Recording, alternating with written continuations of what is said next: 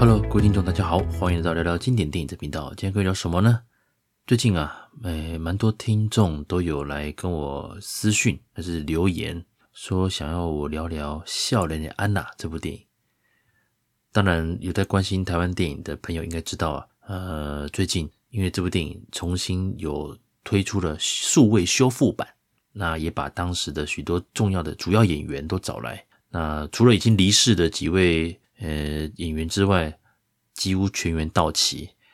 那特别是严正国，他当年呢、还年轻，甚至也因为犯案入狱，连当年的这个电影宣传也都无法在场。所以过了这么多年，这个数位修复版呢，在某个程度上呢，也算是一个严正国对于这部作品的一个有始有终吧，一个宣传上的有始有终。坦白讲了，其实我以前有聊过，就是我会准备那个针对台湾的导演们来做一些特辑，因为目前为止我都我几乎都是聊香港导演嘛。那台湾导演的话，目前就是朱延平导演而已。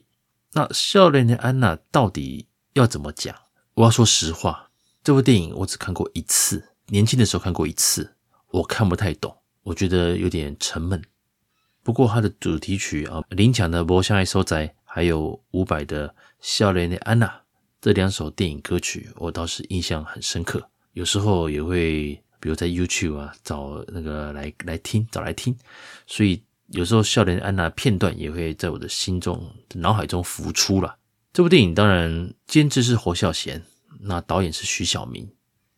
在某个程度上来说，侯孝贤式的风格还是有的。特别是像长镜头的运用，其实整部作品让我觉得最高明的就是最后一段，当然就是严正国带着枪冲出去之后，第二天那被人发现在那个岸边就死掉了。而这一幕的一个转到这一幕的同时，有一个旁白，这是他的好朋友，刚好在念严正国的小时候写的日记。因为那一段他们已经是把严正国送走了哦，他的一个尸体送回老家了。他在念这一段的时候，他穿插的画面是当天严正国的尸体被人发现的那个早晨。我觉得这段很高明，也让我在已经坦白说了，这部电影当年的票房也普通。今天呢，我想跟蛮多听众讲的是说，行销公司他最近猛打的一个。口号嘛，但就是经典再经典，然后经典修复，啊，台湾啊黑帮片的神作等等之类的，其实我都我都觉得 OK，因为这部电影其实它的结构跟剧情是好看的。但我想向各位听众就是，如果你是像我一样曾经看过想回味的，还是说你喜欢啊侯导他们那那个风格的之类的，其实这部电影是相当的值得一看。就光看目前哦，行销公司所打出的一些文案，你总觉得好像诶，是不是什么拿着枪会乱干啊那种嗨片啊？还是你会跟香港电影的黑帮片那种商业电影去联做联想？我相信还是会有。所以，如果年轻听众没有看过的，想要利用这个机会重回戏院啊，去戏院看这部经典的话，我相当推荐。可是你们要有个心理准备，它并不是让我从头让你。那个紧张还是让你嗨到尾的那种呃动作电影，它真的是讲一群青涩的少年误入歧途，当他们拿到枪这个东西的时候，他们会觉得说，这是一个他们在帮派里面，还是说他们在江湖地位会有所提升，进而开始做出一些哦脱轨的行为。而这部电影其实我印象最深刻的还是落在陈松勇哦，在我没有特别睡着之前哦，跟跟各位讲，其实那部电影我看到一半，其实有点受不了。什么受不了呢？因为节奏比较慢，那再加上可能当时也年轻呐，所以有一些剧情的铺陈，还是一些里面的一些对话对白，当时看没感觉，是之后可能陆陆续续，比如说 YouTube 有人怀旧啦，那些片段，还是说为了我为了听歌啊，把它找出来啊，看看一些片段，然后辗转有一些里面的电影的金句啊，那个经典台词啊之类的，虽然我没有在，我只看过一次完整的。然后就没有再去把它看完过，可是偶尔电视重播，可能刚好看到啊，就把它稍微看一下看一下。这里面其实印象最深刻还是陈松勇他演的那个刑警，他就像典型的台湾社会的那种严父一样，他对于严正国的管教是相当的严厉的，是以这种极尽就是用惩罚的、这种打的方式来教他、来管教他。这不是说他不爱他，而是因为他很爱他，他觉得这个孩子需要关心哦，所以他决定就是要来做一些哦，就是来来用比较激进的手段去管教他。当然，这个方法也让严正国不服气，进而做出更叛逆的事情。所以这部电影其实，诶，讲到目前我还没有讲剧情嘛，那剧情我就不赘述了。不过看到蛮多听众因为有问我笑脸安娜的一个看法，所以我就决定好，不然我就以这个为引子，我来跟各位聊一部电影。什么电影呢？在当时啊，也是神片之一啊，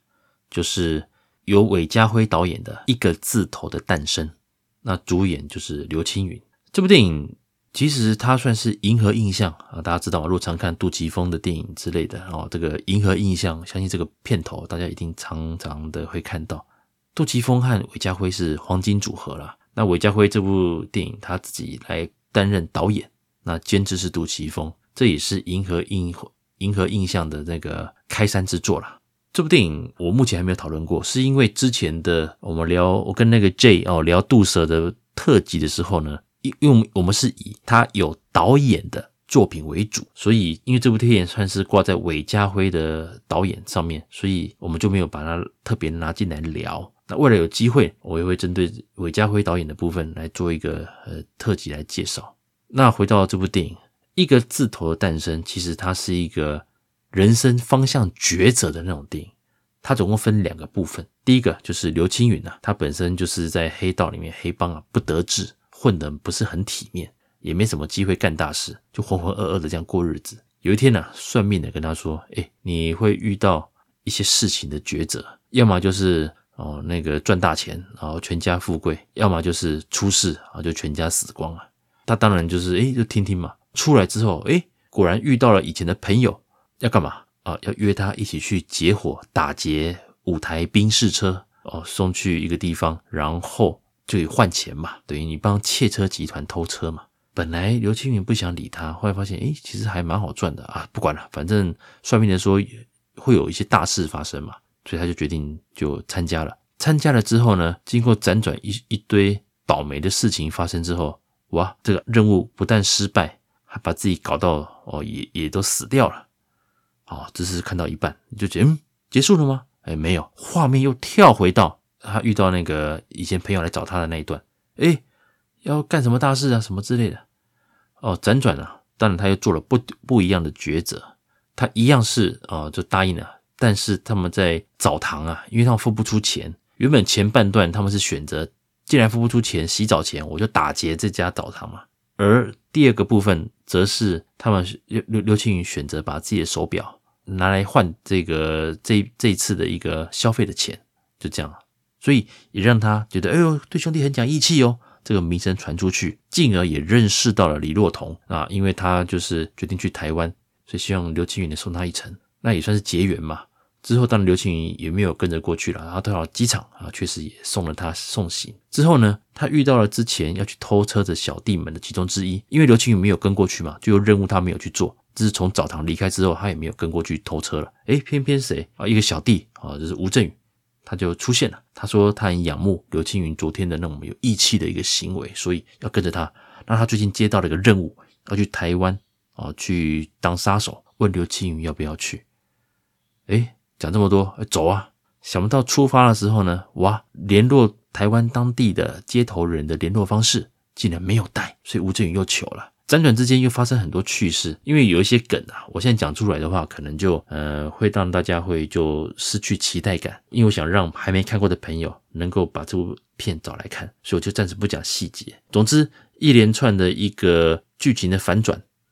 诶，刘青云他靠着这个讲义气啊，终于在台湾哦成立了一个堂啊，一个字头啊，这是他有资格在台湾然后落地生根，成立一个帮会，也就符合了。这部片的片名啊，一个字头的诞生。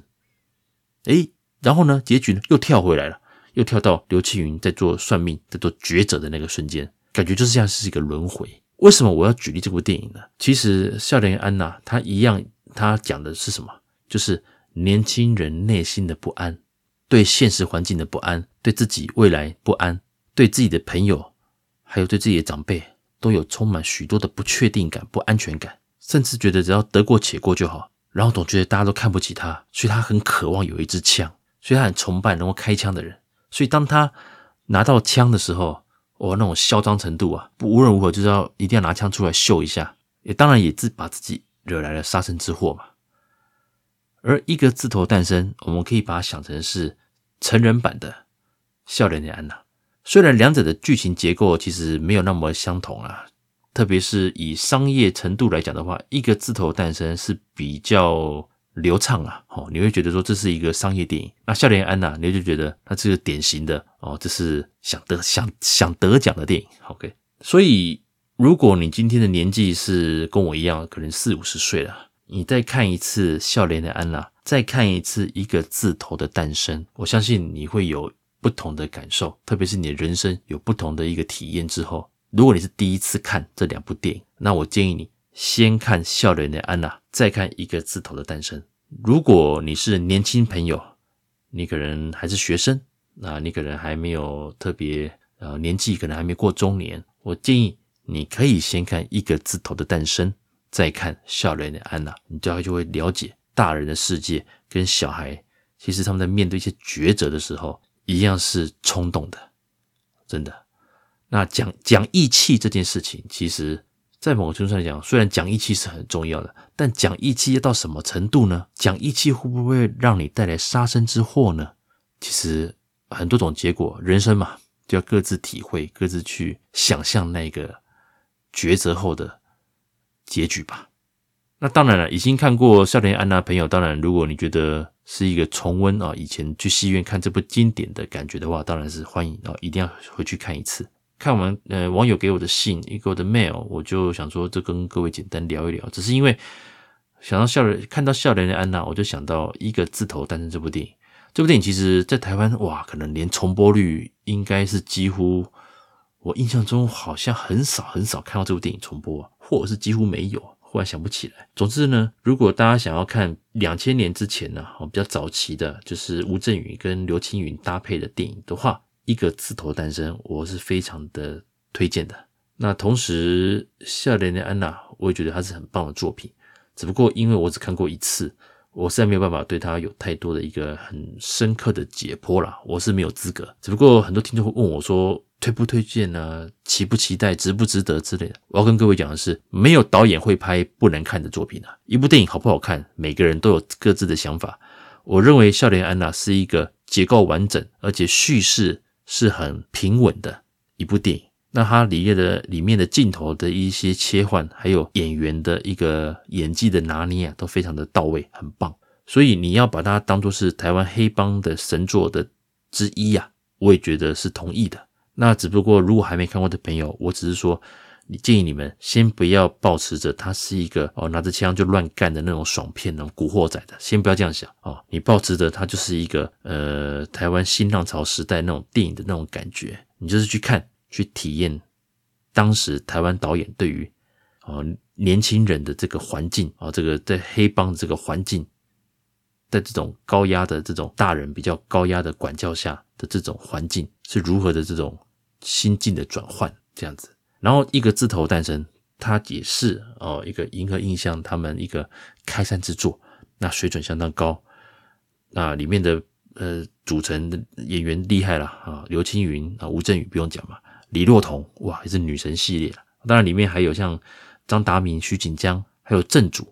正主是谁？就是演那个我的阿玛尼啊，那个黑熊啊，就是正主。不过这位演员已经离世了，所以这部电影。一样可以看到正主的一个风采。好，以上呢就是本集的介绍，我就跟各位聊聊我心目中的笑脸的安娜，以及我同步推荐的香港电影《一个字头的诞生》。以上与各位分享，我们下次见喽，拜拜。